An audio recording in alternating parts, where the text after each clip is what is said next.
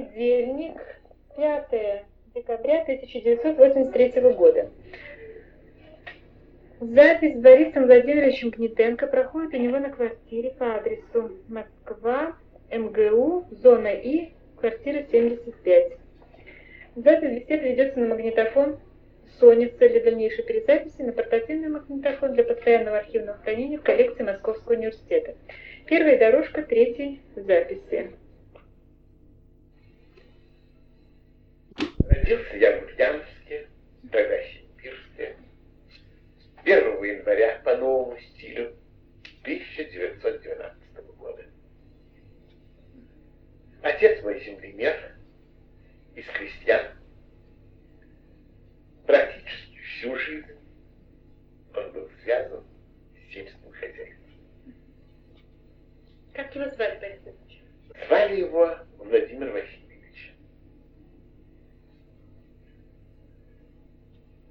Любил землю, понимал ней толк и мог бы быть хорошим организатором сельского производства. Землемером он считался отлично. Но всю жизнь он мечтал о высшем образовании. Он какого года рождения, простите? 1886 86 А умер 1939 перед войной сразу. И вот с целью получить такое, семья переехала в Казань в 1915 году. Он поступил в Казанский университет на физико-математический факультет. Проучился два года, а затем был мобилизован в армию. То есть он не закончил Не закончил. Но разговоры о математике сохранились в моей памяти. Мальчишка я с удовольствием смотрел на толстые математические книги, испещренные непонятными знаками.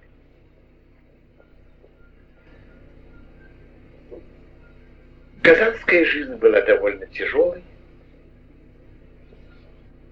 конец неудачный. Русско-немецкой войны, Первой империалистической войны, начались чувствоваться недостатки продовольственного характера,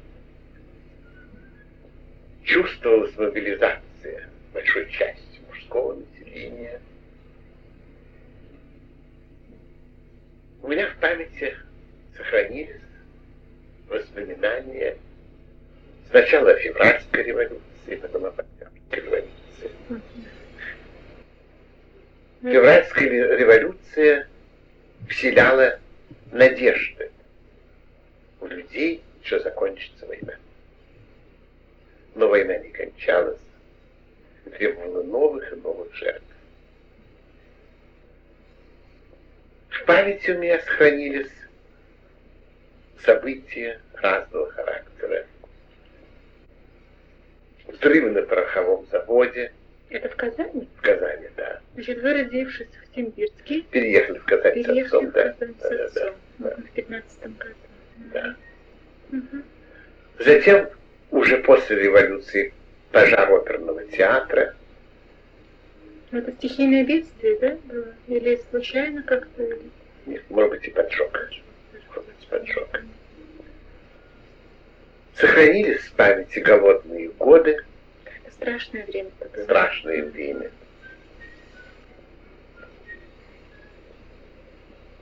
И некоторые небольшие очереди в столовые американской помощи. Ара. Да. Вы это помните, да? Конечно, помню. Конечно. И помните эти пайки, да, которые получали, да? Или нет? Тогда у нас пайков Не было еще. не было, да, еще не было. Были карточки. Мгм. Отец вернулся из армии, больной, и врачи ему рекомендовали изменить климат. В результате он уехал ее, естественно, в Костромскую губернию, в город Галич. Галич. А семья большая была уже? Нет, еще был брат и Младший мать. ваш? Старший брат был. Угу.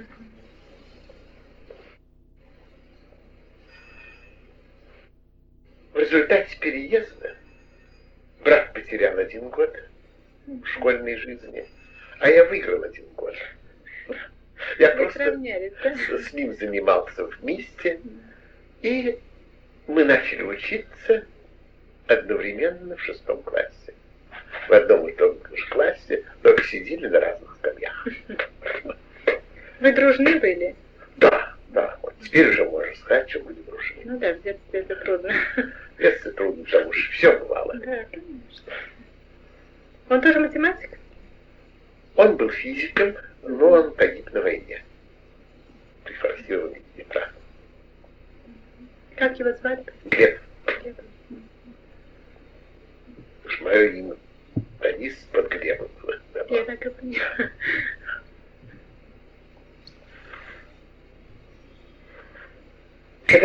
Когда мы кончали седьмой класс, здоровье отца стало лучше, значительно лучше. И он решил перебираться в город, где были бы высшие учебные заведения. И, пользуясь советами врачей, он выбрал Саратов. Там был университет, там был сельскохозяйственный институт, город полный тепла. Да, прекрасный город.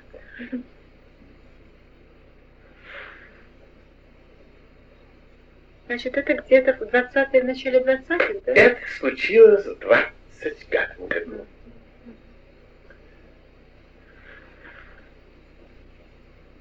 Борис Владимирович, вы ничего не сказали о маме? Мама преподавала музыку всю жизнь, была увлечена музыкой. А отец все свои помыслы, сам уже он отказался от мысли закончить университет. Хотя до конца своих дней пытался читать. И все надежды на нас. Ему страстно хотелось, чтобы я стал врачом. Я страстно не хотел становиться врачом. За что я благодарен своим родителям? Это за ту мысль, которую они старались привить и мне, и брату, что самые ценные в жизни – это интеллектуальные интересы. Что заработки, деньги имеют приходящий характер. И я считаю, что сейчас у молодежи какое-то завихрение происходит. Интерес к материальному благосостоянию зачастую находится гораздо выше внутренних потребностей, внутренних интересов. Учился в школе я хорошо. Это мне доставляло огромное удовольствие. Но в ту пору, особенно в седьмом, восьмом классах, мои интересы были почти исключительно гуманитарного направления. Это влияние мамы? Нет, это мои личные склонности с раннего детства. Я очень любил поэзию, очень много читал. Я еще до школы многое читал. С наслаждением. Это вот все галический период. Это галический период. Да, А галический. школа была хорошая? Хорошая школа была. Очень хорошие были. Я потом вспомню преподавателей.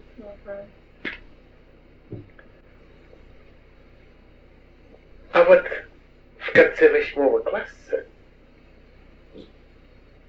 Я всерьез подумал о будущем. Начал много заниматься математикой, много решал задач самостоятельно, внешкольных задач. И увидел, до чего же это красивая наука. До чего эта внутренняя логика позволяет вскрывать глубинные закономерности.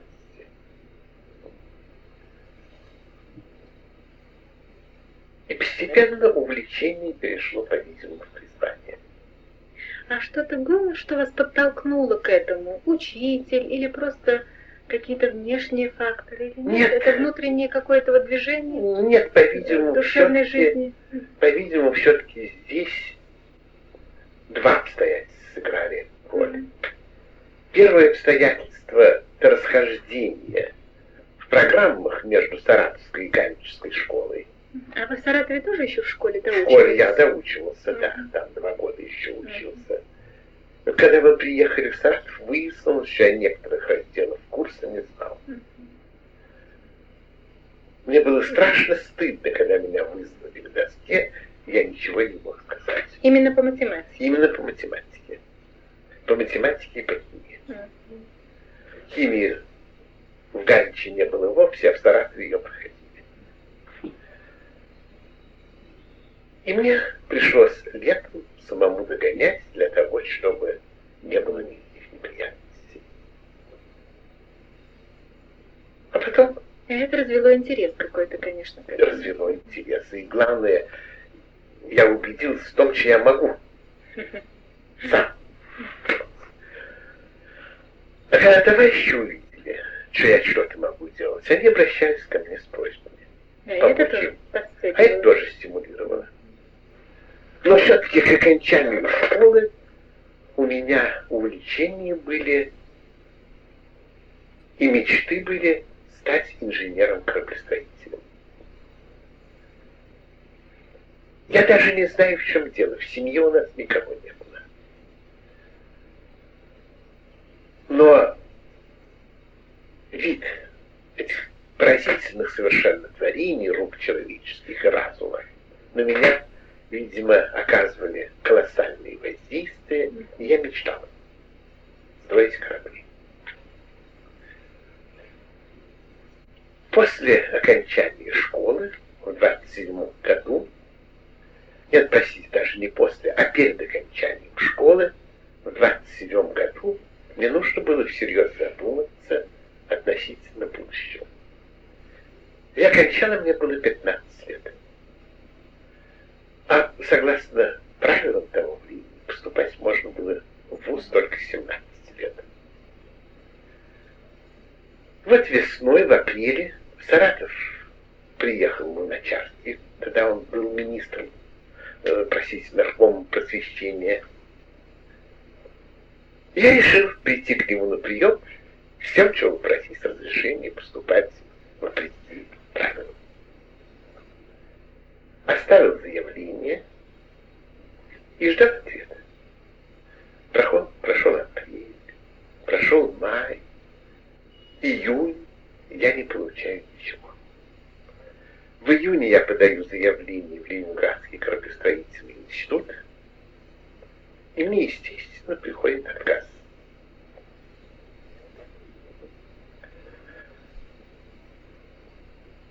Я встречаюсь с лицами, со школьниками саратовскими, которые сдавали экзамены.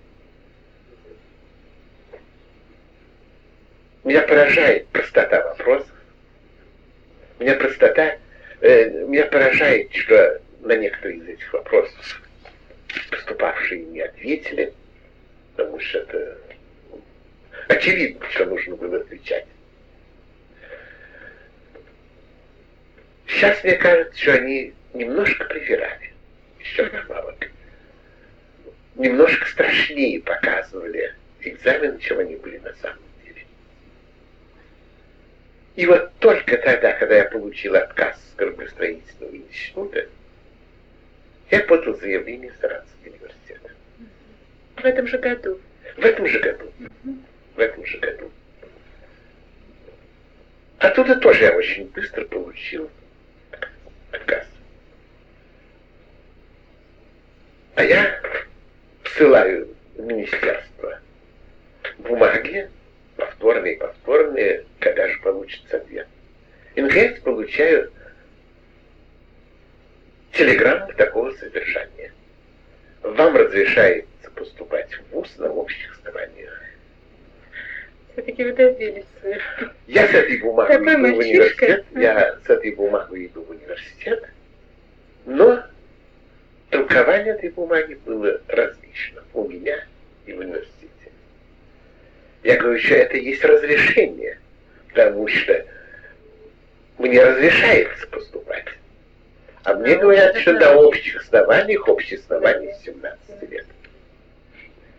Я посылаю вновь телеграмму.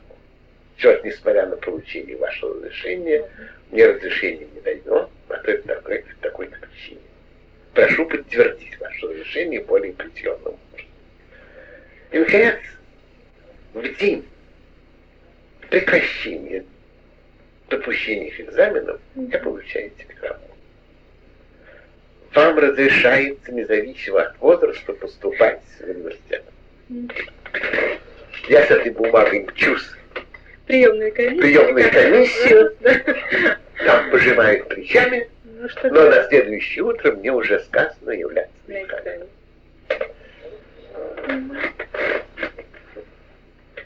Значит, это где-то осень 25-го года? Это 27-го года. Это осень 27-го года. Брат, к сожалению, заболел скарлатиной во время экзаменов. Он собирался на медицинский институт, медицинский институт поступать. Заболел, я сдаю экзамены, переживаю за него, а он остается в больнице. То есть он даже не сдавал? Он даже не сдавал, да. У нас был котенок, перед отходом на экзамен, я сказал котенку, каждый раз, когда я буду на экзаменах получать высшую оценку, ты получаешь 100 грамм мяса. Он э, понять не понял, но чувствую, что он праздновал после каждого экзамена. Быть, на следующий день я отправился на экзамен по письменной математике огромное помещение, там человек 400 или 500 сидит, пишет. Мы должны писать. Что же, сажусь, получаю задание и поражаюсь. Простоте, да? Простоте. Задачи. Все эти задачи я так делаю на 15, максимум 20 минут. Я поднимаюсь, подхожу, преподаватель говорит, вы отказываетесь писать? Я говорю, нет, я написал, что хочу сдать. Проверьте, еще не может быть. Да. Я проверил, еще пять минут у меня примерно заняло. Все верно, я передал. И ушел. Под неодобрительные взгляды преподавателя, преподавателей вернее, и под взгляды товарищей по несчастью. Ну, потом я вычитал, что мне поставлен высший балл за работу. А дальше начались разные экзамены. Я стремился сюда приходить первым на экзамен и как можно раньше сдавать. Следующий экзамен по устной математике. Я тоже получил пятерку. Тоже очень быстро все это прошло для меня. Дальше экзамен по русскому языку. Вообще, экзамен как экзамен я и не воспринимал. Потому что речь я владел свободно, начитанность была литературной приличная. Это был устный экзамен по русскому языку? И письменный, и устный, да. То есть вы тоже писали сочинения? И писали сочинения, и устный был экзамен, тогда больше экзамен, гораздо больше. Mm. Какое сочинение, я не помню сейчас. Я получил за него тоже пятерку это сочинение. На устном экзамене меня просят рассказать кольцо, я рассказываю о жизни, рассказываю творчество, иллюстрирую все это стихотворением кольцо, которое я знал да, на память неплохо. Меня просят о Лермонтове, то же самое Лермонтове. Лермонтов был мой любимый писатель. Пушкин и Лермонтов. Это писатели, которыми я был действительно увлечен. Потом Короленко. Короленко я мог цитировать страницами. Они говорят, зачем вы поступаете на математический? Вам нужно филологически поступать. Но я все-таки был уверен в себе. Результате был. Я был самым молоденьким мальчишкой на классе, э, на курсе.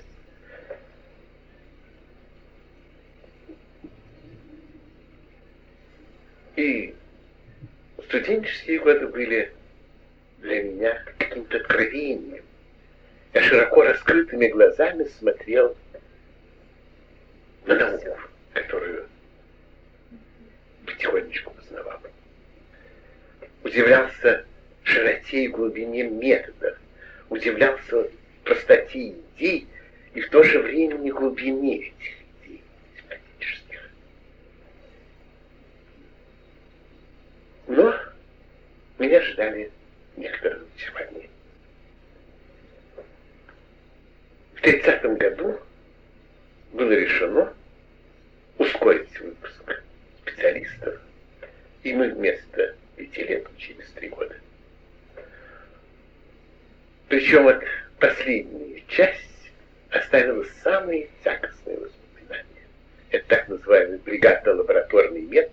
Вы застали его? Да, вот последние как раз три месяца я учился бригадно-лабораторным методом. У меня была бригада 15 человек, а меня избрали бригадиром, я за всех 15 отвечал. Так что это чистая фикция была. Чистая фикция. Ну, собственно, для вас это не было формальностью, потому что вы отвечали. Я отвечал, но все-таки я вам должен сказать, mm-hmm. что это не то познание, которое совершается нормальным путем. За три месяца двухлетний курс не пройти. Да, конечно. Для университета преподавателя. Да, чтобы не комкать нам с вами эту тему. Не, не будем комкать, потому что, во-первых, был профессор Голубев там, а он долгие годы был деканом уже более поздние времена.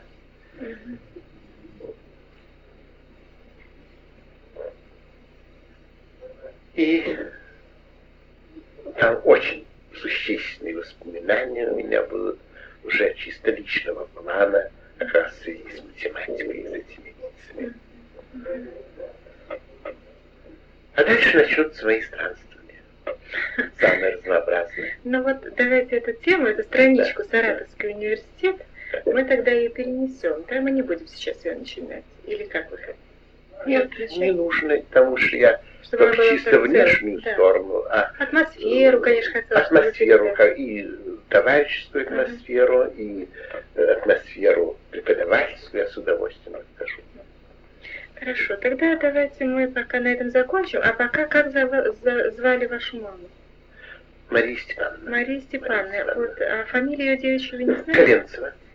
Откуда она, из каких? Она из Костромы. Костромская. И когда она, какого года? Она 89-го года рождения, а скончалась она в 61 году. Пережила как намного. Да. А из какой она семьи? Папа был из крестьян, как я Да, понимаю, а она мещанская семья, была мещанская семья. То есть вы не знали дедов? Дед скончался, Дед тот, и другой оба скончались очень рано. Оба. Они на вас, вот на вашу семью не оказывали никакого Никакого влияния нет, никакого влияния, потому что они э, и отец отца, и отец матери скончались до моего появления. А это мамино наследство? Это мамино наследство. Это рояль еще тех времен, да? Нет, это рояль более поздний, более поздний рояль, да, примерно копия того, какой был у нас постоянно. То есть в вашем доме музыка была постоянно звучала, да? Постоянно, да. И приходили, видимо, да? И приходили у нас, да, у нас и фортепианные исполнения были постоянно в доме, и приходили знакомые мамы певицы, так что Мгм. Вы росли в этой я атмосфере. рос, рос в атмосфере. Вы сами не владеете? инструментом? Немножко владел, да, немножко владел. Так, А из музыкальных ваших вот интересов, кто вам ближе, что, как вам... Или это трудно сейчас так быстро? Нет, почему же? Я все-таки Сторонний. сторонник классической Ну, музыки. понятно, Да. конечно. Я не понимаю и современные исполнения, и истошные завывания меня не очень добили. По-моему, сейчас масса бездарности, лиц без всякого голоса, вот этими эстрадными штучками пытается создать себе Да, авторитет певцов.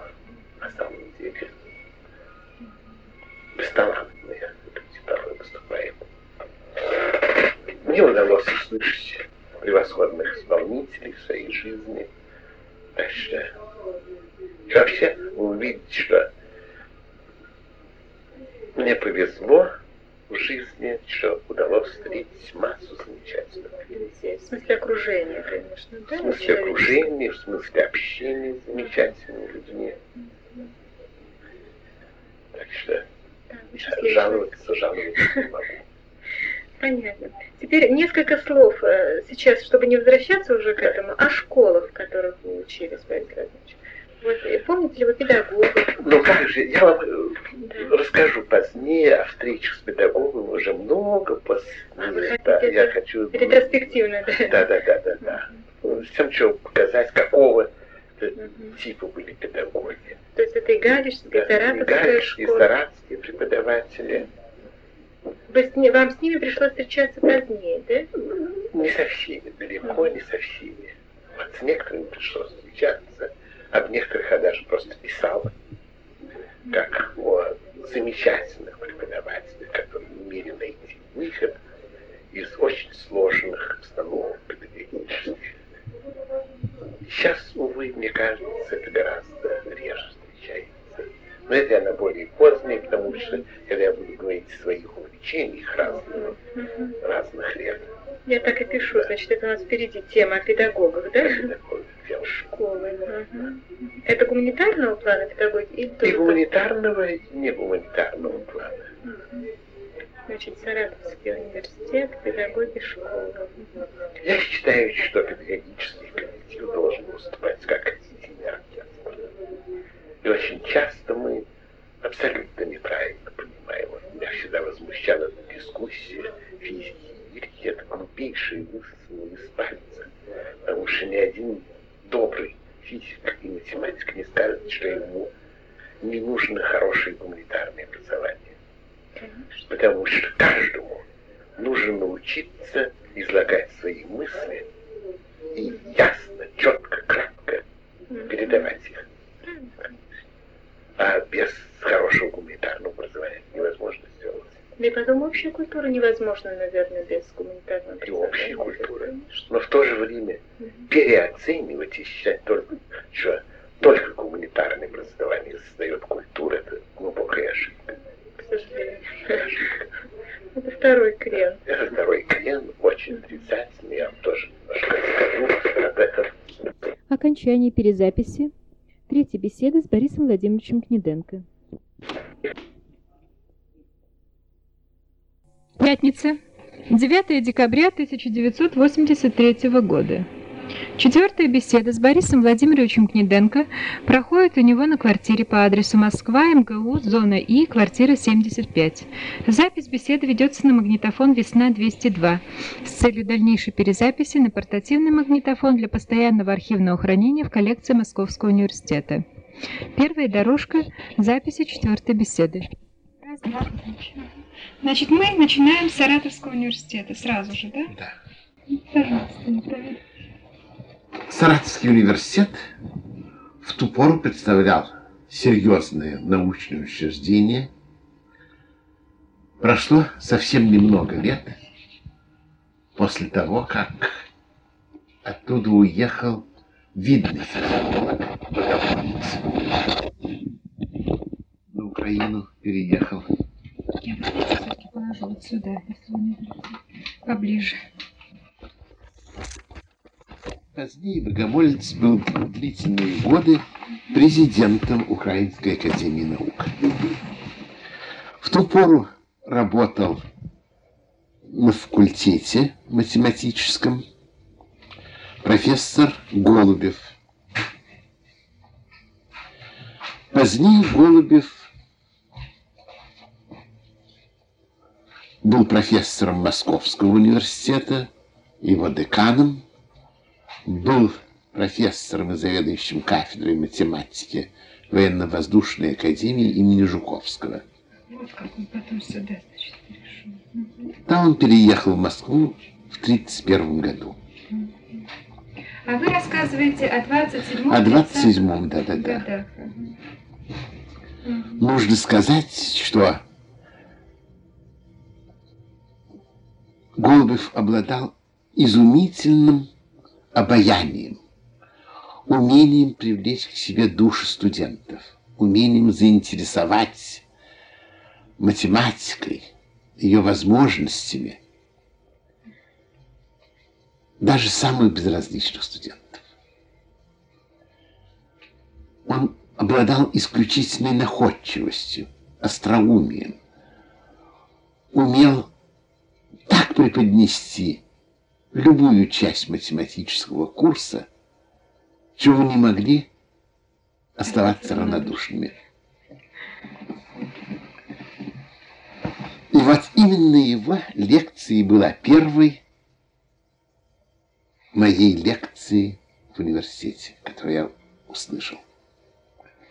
Так же, как и всех моих товарищей по факультету. Все